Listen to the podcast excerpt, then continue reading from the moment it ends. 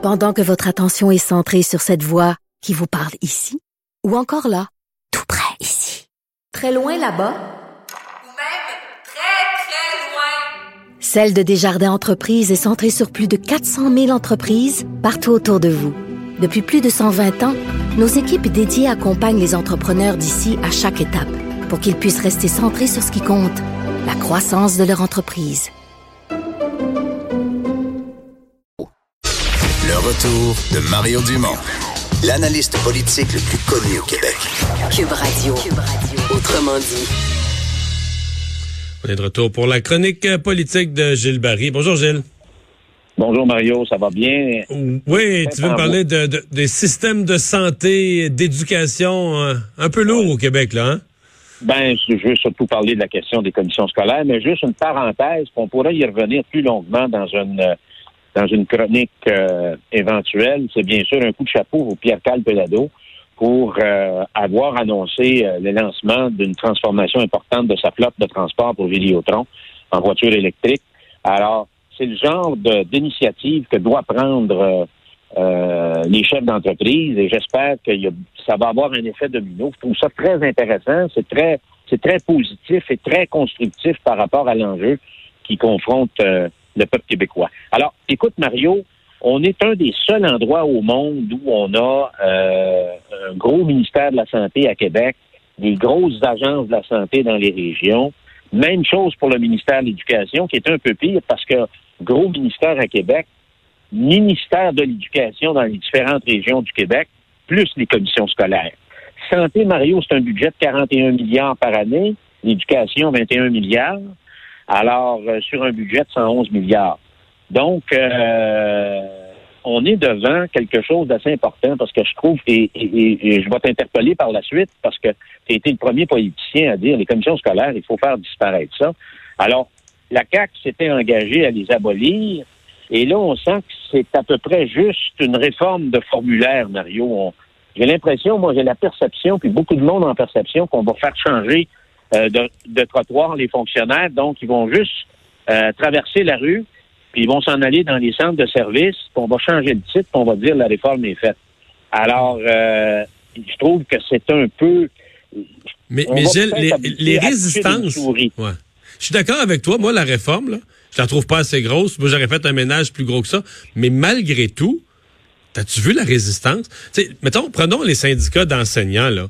Tu sais, moi, là, dans toute ma vie, là, j'ai jamais rencontré d'enseignants qui m'ont parlé en bien, là, de la structure, puis de la bureaucratie, de la commission scolaire, puis tout ça. Au moment où le gouvernement veut toucher à ça, les enseignants, ben, ils- c'est-à-dire qu'ils défendent le statu quo. Les, pas les enseignants, excuse-moi. Les syndicats d'enseignants prennent la défense d'un certain statu quo. Regarde, Mario, les, les, les, les groupes corporatistes là, qui sont dans le débat, il y a les commissions scolaires, bien sûr, qui sont représentées. D'abord, on devrait les taser parce que, bon, ils sont ils sont à la fois juges et partis, les syndicats, les directions d'établissement, les cadres professionnels, la Fédération professionnelle de l'éducation du Québec, et j'en pense. Ça, c'est des organismes, c'est des associations, c'est des lobbies très lourds, très complexes, payés à même les taxes et les impôts des Québécois et des Québécoises. Alors, euh, c'est sûr qu'il y a un gros mouvement de résistance. Puis pourtant, le défi, moi, je vois, il y a quatre enjeux. Les services pédagogiques, le contenu, les gens qui la donnent, les autres services euh, parascolaires, l'encadrement, le support plus spécialisé auprès des jeunes, parce qu'on sait que il y a, ben, naturellement, il y a, y a- y a des problèmes de dyslexie, euh, euh, des problèmes de psychologie, des problèmes de troubles de comportement.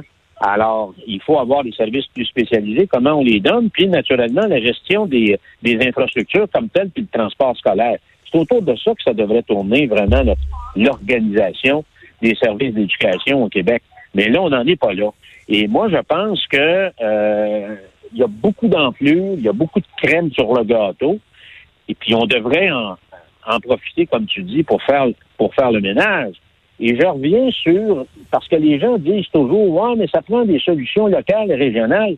2 plus 2 égale 4 à Rouen et 2 plus 2 égale 4 à Rivière-du-Loup, Mario. La c'est la même chose à Rouen qu'à Rivière-du-Loup ou ailleurs au Québec. Alors, j'ai l'impression qu'il y a eu, au fil des ans, on s'est éloigné de l'essentiel. Et moi, je pense qu'il faut revenir à l'essentiel pour au fond des choses. Il faut que cette réforme-là puisse on peut, on peut s'y trouver une âme. Faut qu'il y ait un sens dans ces changements-là. Et n'en voient pas beaucoup.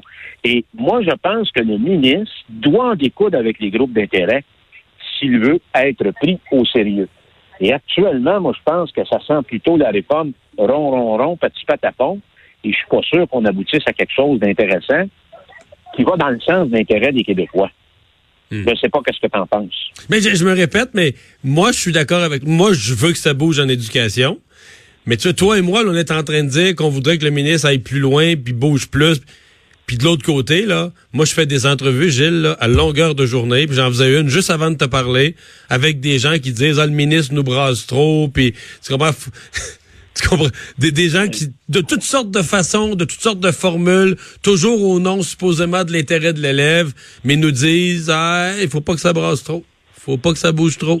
C'est, c'est les porteurs du statu quo et c'est, un des grands problèmes que le Québec a, Mario, parce que son État est très lourd. On a un État qui est très gros.